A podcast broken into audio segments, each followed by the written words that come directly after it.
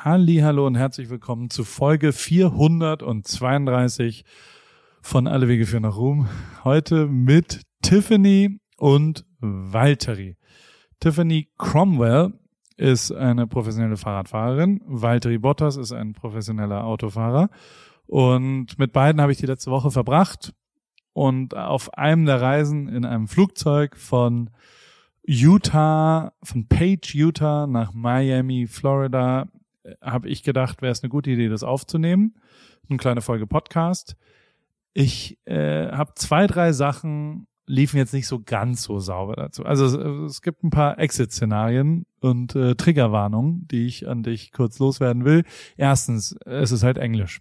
Und wenn du Englisch nicht magst, was ich verstehen kann, dann ist diese Folge leider nichts für dich. Mein gebrochenes Denglisch trifft auf äh, Tiffany's australisches Englisch, trifft auf Walteris finnisches Englisch. Walteri ist, glaube ich, noch am besten. Ich bin wirklich begrenzt. Äh, es ist, wie es ist. Zweitens, ist halt in einem Flugzeug aufgenommen. Das heißt, da waren sehr viele Störgeräusche, die haben wir versucht rauszufiltern. Es klingt jetzt immer noch nicht so richtig geil. Es ist nicht eigentlich mein Anspruch an Qualität, äh, wie ich das aufnehmen wollte, ging aber halt da nicht anders. Und äh, falls das, falls du ein sehr audiophiler Mensch bist, solltest du vielleicht heute mal skippen. Drittens, und das habe ich echt unterschätzt, du schreist dich echt langsam, also es ist halt sehr laut drumherum, deswegen rede ich sehr weird, also ich schreie teilweise und wir schreien uns da unterschiedlich an und äh, das ist ein komisches Gesprächsklima, was da entstanden ist, weil fünftens ist es noch dazu so, dass Tiffany wirklich nicht besonders laut redet, per se schon nicht. Also wenn wir Abendessen sind, dann habe ich immer Probleme, sie zu verstehen und fühle mich ganz, ganz alt, weil ich denke, so müssen sich Menschen, die äh, Hörgeräte brauchen, fühlen. Dabei brauche ich noch gar kein Hörgerät, sondern sie redet wirklich einfach per se nicht so besonders laut. Valtteri sowieso. Ich hatte echt Probleme, sie zu verstehen. Deswegen habe ich manchmal total weird reagiert, weil ich während meiner Antwort noch versucht habe, rauszufinden, was sie gerade gesagt hat, was ich so ein bisschen im Dunkeln getappt bin, weil meine Ohren einfach nicht gut genug sind. Äh, lange Rede, kurzer Sinn. Vielleicht nicht die allerbeste Folge, vielleicht aber auch trotzdem interessant, weil dich äh, interessiert, was wir so machen und warum wir so rumhängen und was da so passiert und vielleicht auch ein bisschen dieses ganze Ding äh, eines, äh, ja, verschieden, also es ist schon eine verrückte Welt, in der die halt unterwegs sind. Er fährt Formel 1, sie fährt Rennrad und wie diese Welten zusammenkommen und wie wir das so verbringen und was die so machen und die haben einen Gin rausgebracht, der wirklich sehr gut schmeckt. Nicht ganz so gut wie Siegfried Gin, dem der tatsächlich beste Gin der Welt. Und mit Wonderleaf auch ein sensationelles nicht-alkoholisches Produkt dazu. Dazu erzähle ich dir aber später mehr, weil ich mache ganz viel mit denen dieses Jahr. Lange Rede, kurzer Sinn. Äh, AWFNR geht in eine neue Runde. Heute mit Tiffany Cromwell und Valtteri Bottas. Und sorry, falls es nicht die Standards sind, die wir normal versuchen hier herzustellen. Äh, am Dienstag wird's wieder so wie es gewohnt wird. Beste Grüße und am Dienstag ist auch wieder Deutsch. Viel Spaß mit der Folge. Paul, Paul, Paul, Paul, Paul, Paul, Paul, Paul, Paul, Paul, Paul, Paul, Paul, Paul, Paul, Paul.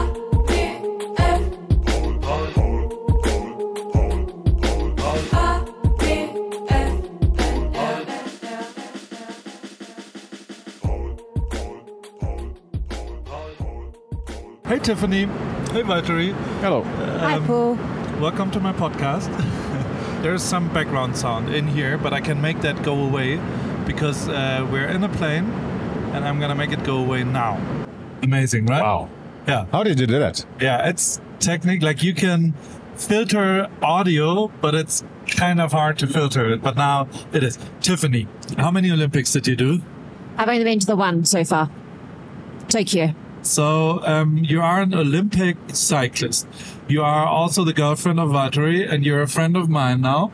And uh, you speak. You're from Australia, Brisbane, or no, which Adelaide. Uh, Adelaide, sorry, Adelaide, Australia. And Adelaide.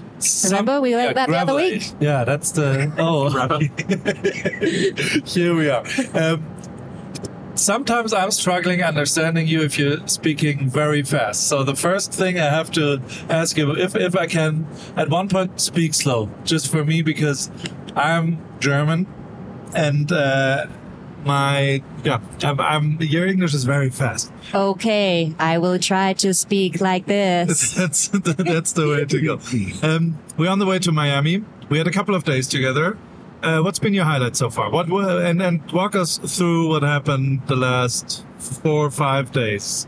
Well, five days or last Monday. week? Uh, Monday. week, yeah. We, Well, we met we- Monday night. Yeah, we landed straight in from Europe into LAX down to the Ripke barbecue. How was the? Oh, we, we- I Yeah, we started with the barbecue. straight off the plane, not jet lagged at all. Newport Beach. And you're not eating red meat. So um, it's, a, it's a topic for Mr. Bottas over here. So how did you like the barbecue? What's what's your first impression? I loved it. For a long time, I've been always wanted to come to Ripke Barbecue. You know, I've seen all the content on social media and it looks so good and it didn't fail. You know, I got some pieces of meat that I didn't have to bite. It just melts on my tongue and it was so good. So my parents-in-law were there. Um, it's been kind of a private. My my daughters were trying to convince you into eating red meat and stuff. Uh, it's been quite a private evening, I would say, but still, I enjoyed it a lot. And I was, I have to admit, I, I was a little bit proud of because sometimes I screw the meat up because I'm not eating that much meat anymore that I'm not constantly cooking it. Um, but uh, you learn a new. What, what's your most favorite steak from now on? What are you gonna order from now on? Oh, it was the, the Snake River skirt steak. Ah. yeah, it was so good. And Better than Kobe. again. So Ah, Snake River's good. And um, but we did some non-vegan, like like non-meat vegan stuff as well. Yeah, We yeah, the tried- veg was pretty good. Yeah, we we tried And to. flatbread. Yeah. some veggies and yeah, salad. And we introduced to you our Oath Gin. How was that? Did you like it? Um, yeah, yeah, yeah. Yeah? Oh, yeah? yeah, Yeah? But we gotta explain this. There's a gin you guys do, and um, I tried it for the first time, and it's been totally different to German gin because you do it in a different way. And I have to admit, the gin and tonic you did with the apple and the cinnamon was the best gin and tonic I've ever had.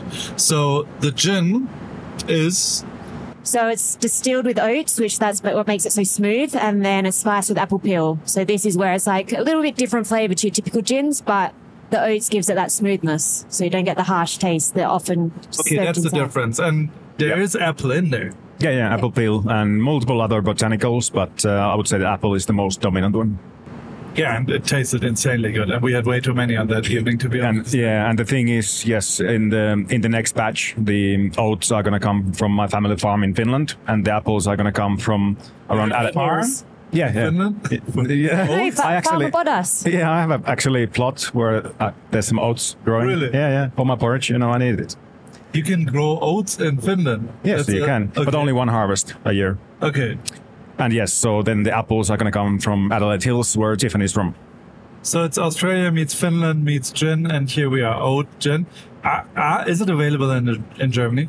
It will be very soon by Amazon. So we have Amazon web shop, Yep. which will be launched in any day now. I was skeptical, but you convinced me about it, and I had a couple of. I had a Negroni with it. It's insanely good too because like it's a perfect like it gives a it gives a little different twist to it, but not dominant sweetie. Somebody gave me once a mango gin, which was horrible at the end, like because a gin should be a gin still, but a tiny twist to it, and that's what I really like about it. I learned a lot about it, and you you guys are tonic is very important. I heard, right? Yeah, absolutely. Because obviously, yeah, there's more tonic than gin when you make the drink, uh, the gin tonic. So it is super important that it's good quality. And Yeah. yeah, please Stay avoid from. Yeah, It is right. Don't go to too Schweppes. sweet. Uh, what, what's the top three tonics, Henry? Or We recommend Fever, Fever Tree. Fever Tree, Fever okay. Tree or any other have Fever good Tree, quality. yeah. Yeah. yeah, we had Fever Tree. why did the drink turn blue when we put? It goes hazy. Uh, I would love to explain that that in a nerdy way, but it's so pure that once it gets contact with um, a bit of water, like from the ice or something, it uh, becomes hazy, which is kind of cool. So it's a quality. Yes, So if it's good quality gin, it gets hazy. it is. Yeah. Learn something again today. So after that, we went cycling. How? I, I was. We went on a also- Ripke mystery tour Yeah, the mystery Ripke with, with your friend Todd. TCAP. We lost him very fast, unfortunately. Oh, so, but it was your first time cycling in OC, right? So, how did you like cycling in OC? It was nice. Yeah, the trail you took us was so nice, beautiful. It was very nice. He also organized us a band. Nice. Yeah, it was a, a Mexican band that I booked. I always book them. If good friends are coming in, um, I kind of like music when we stop and have some some water. So I did that for you, and then we went, and you were flying. Like honestly, I was very impressed by both of your cycling skills because I did exactly that trail on a mountain bike five days before to check it out if it's good. Um, and I thought like, ah, not sure if we can go with gravel bikes, but uh, you guys flew through it, and uh, you did get a Q, um, Well, a Queen of the Month. Because you were like egging me on, Yeah. telling me I had to race. Uh, it was preparation, right? Yeah, preparation for, for BWR, Yeah. San Diego, San Marcos. We trained.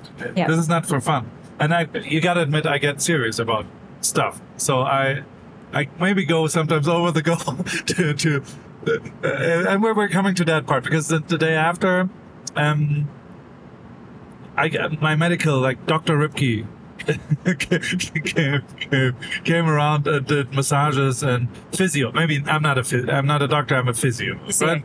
Yeah. So, You forgot something. We finished the ride at the Paris Clubhouse. oh yeah, That was one of my highlights of the of the trip. Actually, it was the beer. Oh, yeah. After all these years, he's been begging to go to the Perry Clubhouse. Yeah, it's Finally another got to go. another thing I've been you know I've been seeing on so, social media feed, and it just makes you want to be there and be part of the club.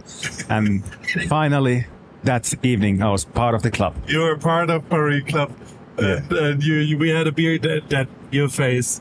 I mean, that was pure joy. Yeah. Like, was that one of the best moments in your life ever? Because like your face looked like that. Either you're a good actor, which I see. I saw you on the show on Netflix where you played that like guy that rides in circle, uh, uh, Drive to Survive. Great acting. Yeah, yeah. The next, uh, whatever the next gig is, whatever you play next in your acting career, you're a great actor. Thank you. Really, Thank you. really, really good. So the um, no, the beer was nice, and the people like Run Club. We couldn't do Run Club. No, we we were too tired. Yeah, we went too hard on that one, and uh, but then the day after we started massages and massages. Like I really like spa things. So you saw my house. I have this way too many technical in between the lines, stupid. Like I don't really need recovery, but I have all the tools you need for recovery. So I was quite proud that finally I can use it on somebody who really needs it meaning Tiffany as an athlete and Valtteri, you're kind of an athlete too, I gotta admit. Um, but Kind of. Tiffany was racing on Saturday, one of the craziest races I've ever seen, 222 kilometers by 700,000 meters of climbing and uh, in the dirt. But like, you looked beaten when we were there. And then, like, the day, I mean, do you know what we did over the day while you were in the saddle? You, you cycled Yeah, for how you- long? Eight hours. Far too long. Oh. Stupidity, but Why did, what we why do. did you do that?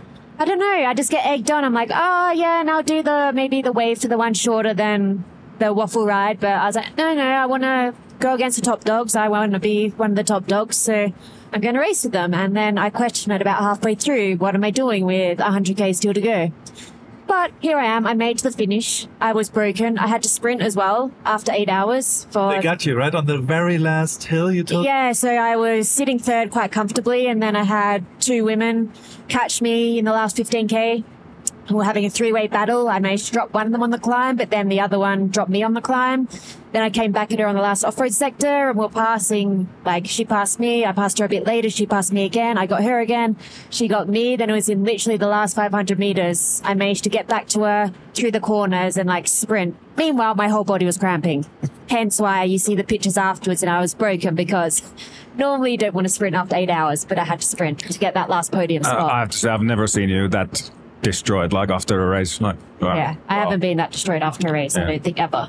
And what's that? Stre- you, you had one number, a stress level or something, where you said like it's higher than Olympics, higher than anything I've It ever was competed. two times bigger than most world tour women's world tour races. It was 400 and something TSS, which is like a training stress score we use on our TrainingPeaks. Um, and yeah, so to give you a bit of a reference, like Paris-Roubaix, which is quite a famous coupled race, was like 200 and something TSS. So this was double that. But once again, I have to ask you: why? Just why do you do this? Because is it a personal challenge? Is it because it's too much, right? Well, basically, so it was proposed to me a couple of years ago by my team to uh, do some gravel racing because for our team partners, it was an area that's growing. So con- to combine with my road schedule, and I was all for it. But this was before knowing like how long the gravel races were.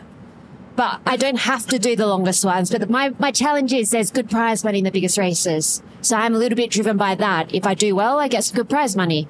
So do I want to fight for prize money or do I want to just do the lower category and there's no prize money for the effort? So that's the challenge. Like kill myself for some prize money or enjoy myself with less reward. But there were moments where you wanted to stop. Oh, completely. Like my legs were not feeling great even after 100k, and I was like, I probably won't make this, but somehow I did, and just kept pushing through. Problem was I was by myself for a long way coming back, which was headwind, because at different times you're with people, you're not with people, and that was character building moments. A good thing is you're too stubborn to stop. That is true. I am quite stubborn, and hate to quit. And also, we were there, so so you would have disappointed team. Exactly. Which, which was like, do you know what we did over the day? Well, I know you went and like got your tan on, you enjoyed some gin, you took some content. We did You some rednecking. Yeah. we call it. Like we tried to get sunburned in the neck uh, in the middle of the field, and, and we're very American. And Yeah. we're uh, we tried more oath gin, which was very very good. Yeah. Um, we had uh, You did have some bottles for me, although I was desperately hoping you'd turn up somewhere in the back part of the course because I was completely out of water there. I was like, where are those guys? I thought you'd gone wine tasting through, you know, I saw some vineyards and I was like, they've probably got wine tasting right now. Yeah, yeah, and uh, we so supported another driver or rider we met. Did you hear that story? I was did, like, Max. You have to, to tell that story. Yeah, Max, you know, we were in this spot on on like a trail, and then there was this bunny hop spot. There was like a thing that you, people had to like jump over, and then Max unfortunately kind of failed with a bunny hop. He hit the that that the rock curb quite hard with his rear tire, got a flat. And we helped him to fix the tire. Um, I had to try and stop some rider to get some more air, the CO2 cans. Managed to do it. Um, then eventually he, he could, um, you know, continue the race and in the end he finished finished strong. Which is actually impressive because normally Valtteri doesn't know how to change a tyre. Ask his experience of a previous gravel race where he had a puncture. No, I and- just got the CO2 can. Oh, and, okay. Yeah, yeah, we didn't change it. No. Uh, we sort of. We changed. We gave him moral support as well. So you are his mechanic, sort of, in bike. Like, is he building the bikes? If because we're traveling right now, and I have to admit, like, it's very close to when I go to ride my bike somewhere. It looks exactly like this. I take my bike, I throw it inside.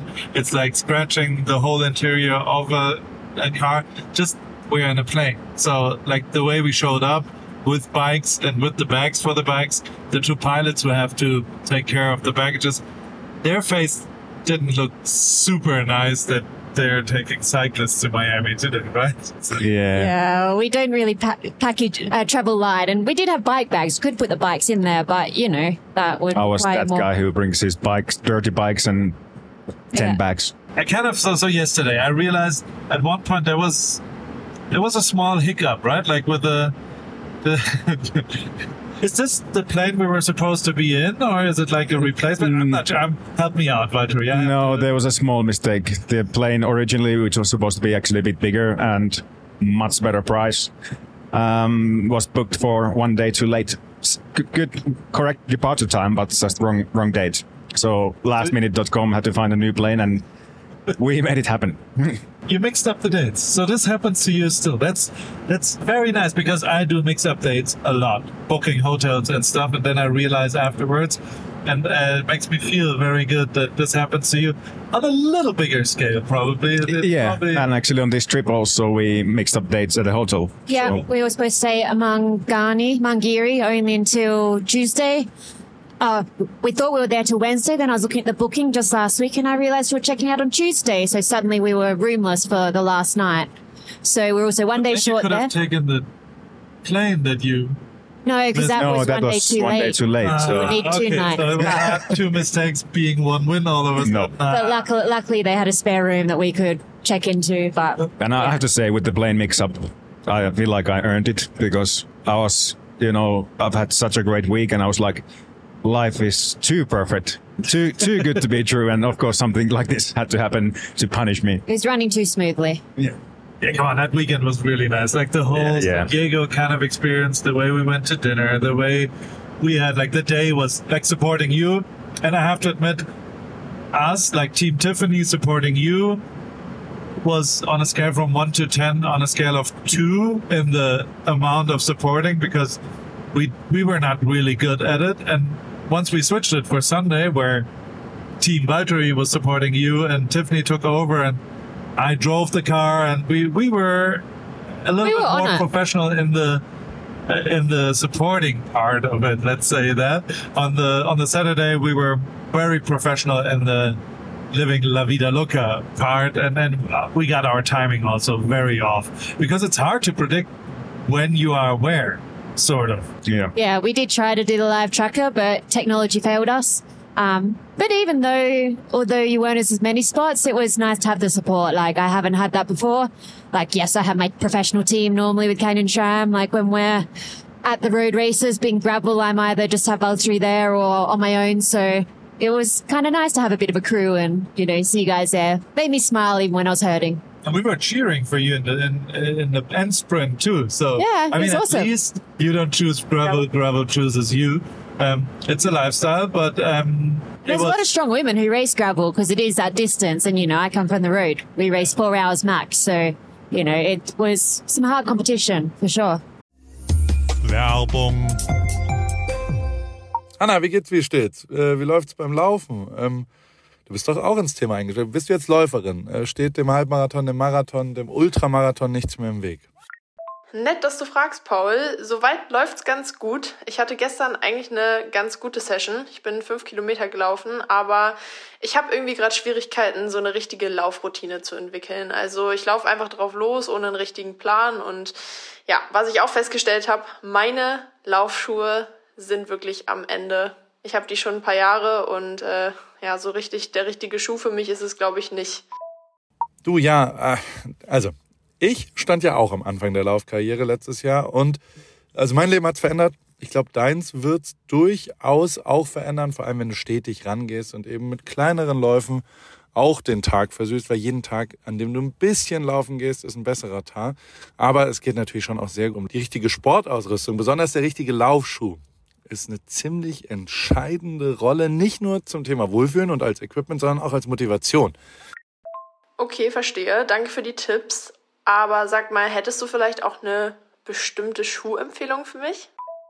Ja, äh, hundertprozentig. Äh, Adidas Supernova ist der Schuh meiner Wahl für dich. Auf Salando gibt's den äh, auch für alle AlltagsläuferInnen, die mit äh, diesem äh, Fragen konfrontiert werden, gibt's genau eine richtige Antwort, glaube ich. Den Adidas Supernova steht eben für Super Komfort. Und äh, falls du dich fragst, was macht denn so super den Supernova? Ähm, der ist in Sachen Dämpfung, Passform und Komfort in einem perfekten Mix abgestimmt und dadurch super für alle, die einen zuverlässigen, leichten Schuh zum Laufen suchen und vor allem für jedes Level. Kilometer für Kilometer, super Komfort, Supernova.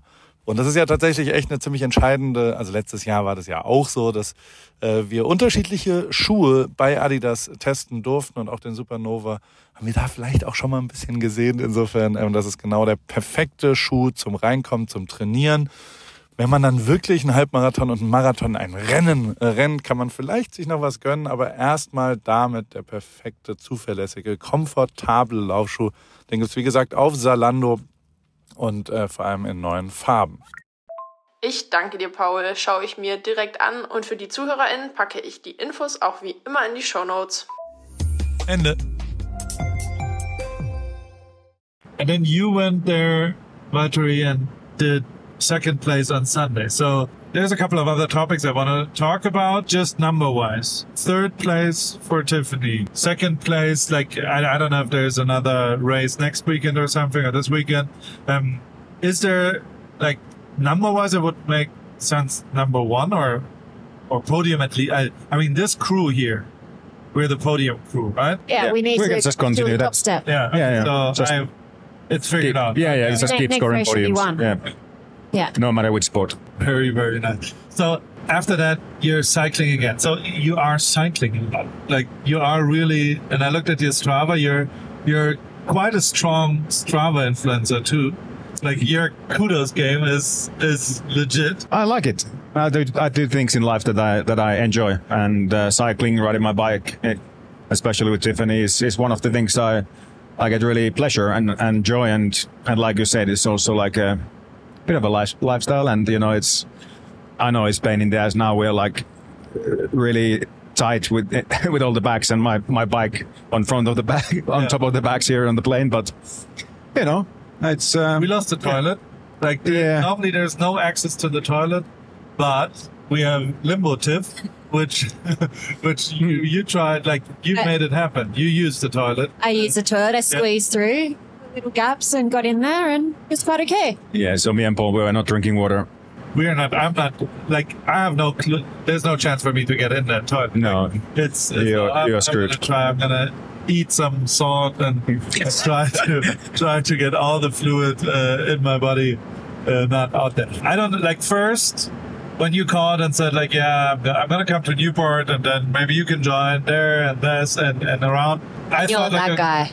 I'm that guy. I'm That- third wheeling. that third I, wheel. I'm full on third wheeling here. I said like, yeah, I do that, but so I might stay. So How long? well, Christmas or because it's kind of cool. Yeah, Like, it's you- fun. the places you're staying in that Amangiri thing. I've been there before. Uh, How did you like? Why did you go to that crazy place uh, in Utah? Or it's in Utah, but it's close to Page, Arizona. We we love to explore, love to you know check out cool places uh, when we have opportunities, like between our races, and this worked perfectly because we actually tried to go last year to Amangiri, but it was fully booked. So instead, we went to Wyoming to the Amangani. Amangani. Um, Which so one's better? oh, they're completely different ones, you know. Uh, Gi- Giri is is is hard to beat. It's special. Yeah. Yeah. And actually, I saw, I think it was last year you were there as well. So, bi- like another wannabe Ripke moment, you know. he was there, so I want to do the same. but yeah, we just love to explore. Yeah.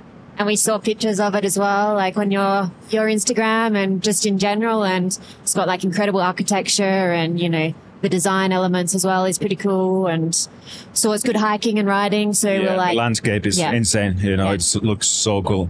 and it's kind of hard. It's one of the few places I've been to that are way better. Like they're already crazy on Insta and on pictures and everything, but it's insane to be there. Like if you if you are there, like parts of it can't be translated, and you have to experience it. The sound, the the archi- like like the way the nature is around it, the way you're standing there, and it's like it's it's just silence when you're there, like dead quiet. And you get like people from the city go there and you see a sky full of stars like that. You know, some people have never seen that before. Like that's pretty epic as well. You know, the dark desert nights and yeah. No, it was insane. And, but on a serious note, so at the end, I'm I'm trying to fit in, and I'm trying to maybe create some sort of content, video, photo, whatever, like to for the next days, also for the weekend, and but also for the cycling races for Tiffany and and everything. Are you are you happy with my work so far? Am I? More than happy. You know, it's it's fishing it's hard, it's hard, it's hard to beat Ripke. You know, it's um, you've got your own own style, and uh, it's also nice that you know we, we we can just be ourselves and you know do things with you know bit of bit of sense of humor as well, uh, not to be too the real serious. personalities. Yeah, exactly. And you're a fun person to hang out with, so it's it's really cool. why do you because i try to tell other people i'm really not super talented in, in the pictures or whatever i'm more I think it's my personality or whatever it is like in between um is that something you would because you're getting photographed a lot and people follow you and you have to do video and photo and whatever like what do you like about people taking pictures of you or video and what's what's a no-go what's something you should not do if you if you're gonna work with you personally For me, first of all, no go is like if someone wants to wants to like direct in his very own way that you don't feel comfortable, or asks you to do things that you don't feel comfortable. Yeah. You can immediately see it on the on the on the pi- picture, so you can feel it. Or even when people try to really stage a shot, I think that it Yeah. just doesn't look natural and you can see all over a photo. Yeah, anything unnatural is, is no go for me. And and I feel like there's two types of photographers that I like to work with. Um, you're the example of, of one that you just kind of hang around and yeah, you you always see the cool moments and cool situations and you have a really creative mind on that. And then it's just easy. I just follow you, and you know it goes naturally. And then there's an, some some photographers that you know they're they're maybe more quiet, and they you almost like you don't see them, but then they can also catch the moments of the real, uh, really cool moments like behind the scenes, and you never see them. Which is totally right. I never thought of that, but I'm I'm trying to create moments. Yeah, exactly, them. yeah. So I'm really directing. I'm telling you, hey, there's a nice sign over there. Let's stand there and let's let's do stuff. Um, and it's the opposite of a good documentary photographer. Is like ah, which is what I do sometimes if, if it's at an event or if you're doing your sport or Yeah. you know, whatever is happening, you know, like then or on the race. I'm not telling you, hey, Tiffany, can you go again around that corner? I, I need another Yeah, shot yeah, of that. And I failed hard on droning, following you. I, I flew two hours of drone waiting for you, and not a single one second I catched you. Always the, the drone died. The Yeah, we got to a spot we thought you're gonna be there like in an hour, but it was actually like three hours or Yeah. three and a half. Yeah, yeah. So we, we screwed up that. We got it right on Sunday. Then you got some insane drone footage. Even when you'd lost a drone at one point, you found Yeah. it again. You got Valtteri. Like a good, good set of content, right? Yeah. So yeah, Sunday was a little bit better, but, but we did, and for me it was kind of interesting too because it was new stuff. Um, it's kind of hard to tell a story now into a one video reel at the end, which is what I gave myself a task. I kind of uh, researched again and, and thought of okay. So that's that's the hot shit right now. Reels, one minute storytelling. How was the day in one minute? Which is not super easy because it's way too short. Um, but it worked out. Like so, we we created a couple of uh, ones. I mean, also for Tiffany, your stuff is is for your account. It's good, right? So, um, for my account, it's it's and it's bringing other people into your people's life, which I like a lot. And and that that humor point is something that's insanely important, I think, because also you, Valtteri, you with your Finnish mentality sometimes, you know, like like I, I gave you shit yesterday when you sent a, a message to to your team, like, hey, like I would do like, hey guys, what's up? I'm on the way to Miami. See you over there. We're gonna have a great time this weekend. It's gonna be amazing. Are you as stoked as I am? Hey, it's your boy Ripke in the house. And Valtteri Bottas is like, hello. So, Yeah. Finished. Yeah. Direct to the point. Exactly, straight to the point. which but still you're one of the most funniest guys I've ever met. So to transport parts of it into the outside world um, is something I at least tried to do last weekend too with the helmet thing and some some other stuff. You know, yelling at you and you kind of smiling in between and, and you Finns need sometimes a little. Yeah, exactly. I, I think you're a good influence for pe- per- persons like that to really bring out the personality, and I think for me it works perfectly. Okay, so what are we doing this weekend? Should I should I direct you? Should I tell you drive a little bit more to the right and, and the light is better over there, or should I step down, or should I? And one thing, I'm being serious. Like I didn't take a single picture so far with my camera. Yeah. One. Yeah, I've seen I've, you've been carrying the camera, but I haven't seen any big photos. Yeah. Uh, should I leave it home and just use? Because as of now, I'm just using iPhone. Yeah. I'm. I put some work into editing on iPhone and uh, also visually. I think I'm quite close to the old Leica M five years ago. Should we ditch the Leica SL, like the real professional camera for the weekend, or should we? Might as well. I'm, I'm not sure. I'll leave Like, it to you. You're, you're the artist. but but I mean, it's a new surrounding, and I'm not sure if people take me seriously if I'm walking. around. I already look like a homeless person coming out of bed, and if I then not even have a camera on me and I'm shooting on, on phones, it's going to be. Yeah, know, uh, but, yeah, but if you go into the grid, you can you can shoot. You're not allowed the camera on the grid, so really? so you look legit. But the iPhone is Is fine. camera more? Well, you need to get special stickers and stuff, and that's a bit of a pain. So Yeah, but I've been Yeah. there. I never had a sticker on my camera, and I, I was on the grid. For, but if you have your phone, you don't have to worry about that. Yeah, that's kind of nice. Okay, so that's that's the plan to do. Uh, those gin? Is it oath or oat? Oath. Oath. O A C H. What's your oath?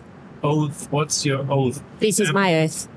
What else are you doing besides that? Because like you, it, it seems like there's a couple of things that are coming up. I heard we had a dinner about some gravel race in midsummer in Finland. Like there's a lot of stuff you guys have on the plane. What what else is? What can we talk about? Well, there's so many things. You know, obviously over the years I've got involved into many different things. You know, from um, coffee roasting team? company to ice hockey team to uh, all kinds of business ideas and these kind of things. But I think the Oath Gin is the the first proper project, passion project we're kind of doing together. Uh, but yeah, like you mentioned, the gravel race, working on that. Uh, hopefully, there will be an epic gravel race in Finland next year, Okay. uh, around midsummer. And yeah, all kinds of things. are So- doing or like like you're doing your do it. yeah, I do. Okay. The plan is to do it um, together with um, SBT Gravel, uh, which is um, the gravel race we did in, in Steamboat Springs last year. So they have the knowledge. But also with the Oath project, you know, that will grow into other things as well. The gin is just the first first product of it, but stay tuned for some more things that will come out of that. Yeah. Is it the cycling thing because you spend so much time on a bike that you come up with other projects or We're pretty busy, and sometimes it does feel that almost too busy. I don't know, but it's just like, just love to do things that you have passion for, and uh, it's hard to not to do things if you have an opportunity to do it. And you also like taking photos during our travels as well. It's always Yeah. lots Yeah, of I really love taking photos, you know. yeah. You send me every week new Yeah. uh, BB photography, which is uh, very good. You're, you're getting very, very good at it. Getting better. And, and the editing part of it is getting better Yes. every day. Yeah. you know? Now when I look at my pictures from like two years ago, they are terrible. But then, yeah. Yeah, but that's that's normal. Like you, you, it's the same with me.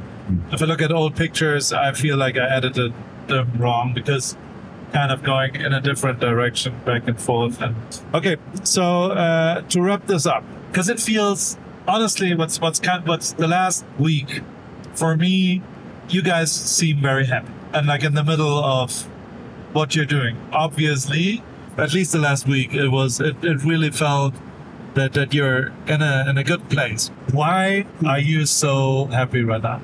to get to do the things that we love to do. And yes, it has to be our job as well. But, you know, the thing is, if you're in an unhappy job, find something different because that's why most people are unhappy. And if you can get the mix, a nice balance of both work and play and everything else, it doesn't have to be going to fancy hotels or trips everywhere. Like discover new places in your hometown. Like for us, we just love to adventure and yeah, just make everything work within our life and fit in whatever we can on the places we're going instead of just only being a hotel room and only going to the racetrack, for example. It's, yeah, happiness is about sharing things with the people you love most and doing the things that you love to do. And I think we've managed to do that quite well. Yeah, exactly. Yeah. Common interests, that's really important. And hang out with people who you want to hang out with, uh, because life is too short to hang out with the people who you don't like, you'd like to be around. Um, and yeah, follow your heart, follow your passion. What I like also is you're open to changes. It feels like if you like this in three months, then you, you're gonna do this and and something else, and that's something that followed me in my career. You know, like I do this, this, this, very different over the last five years, and that's something. Exactly. You know, some, sometimes we actually talk about like, could be nice to live in America or uh, actually Australia could be nice. Uh, Like, like Yeah, for we're- us, we're very the world is like so open to us. Like anything in the future is possible, and we, we will keep doing what we want to do.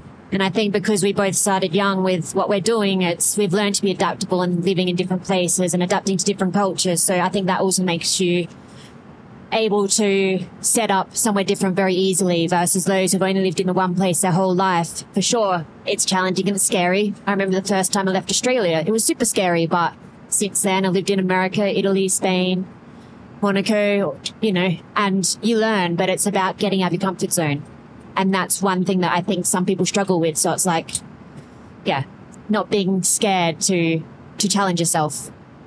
Absolutely, I totally agree. That's why I'm closing my 100 uh, travel points on, on B.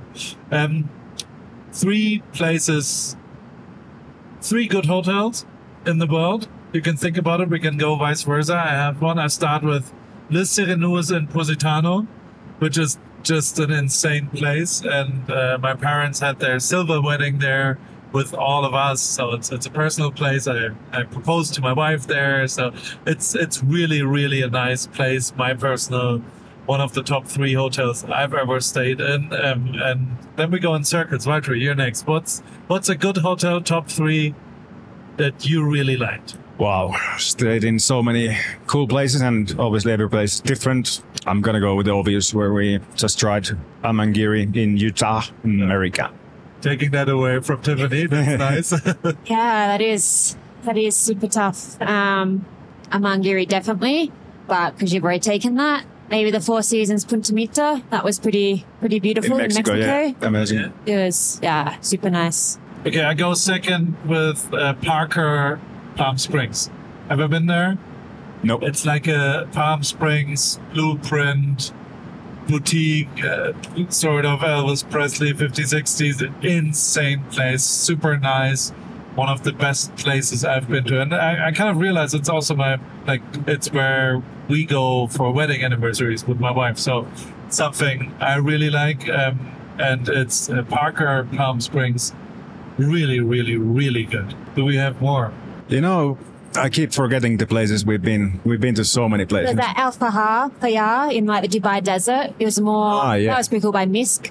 Okay. It was basically we had the whole place. It was a five bedroom kind of you can rent it privately or you can have lots of people stay there. It had its own pool. It was like just literally side of the highway, middle of the desert. So something yeah, just Middle of nowhere, just surrounded by camels and Yeah, it's you had like campfires. You had your own pool. It had its own like salt room and things like this. Yeah, that was pretty cool. And yeah, one and only at the Palm. You know, because Dubai has a lot of big hotels. You'd be like, mm. but that one you kind of escape the hustle and bustle of Dubai. I think that was super Yeah. beautiful. Well, both them, the Mirage and the the Palm, one and only. And yeah, gotta mention Finland. In uh, in the northern Finland, there's lots of beautiful spots. I wouldn't say one particular one, but example, the Arctic Tree House in Rovaniemi Yeah. is a really cool spot. And then they have lots of those ice igloo things that you can watch the northern lights and stuff. So But actually, the house that we built in the north of Finland was based or inspired by the Arctic Tree House Yeah.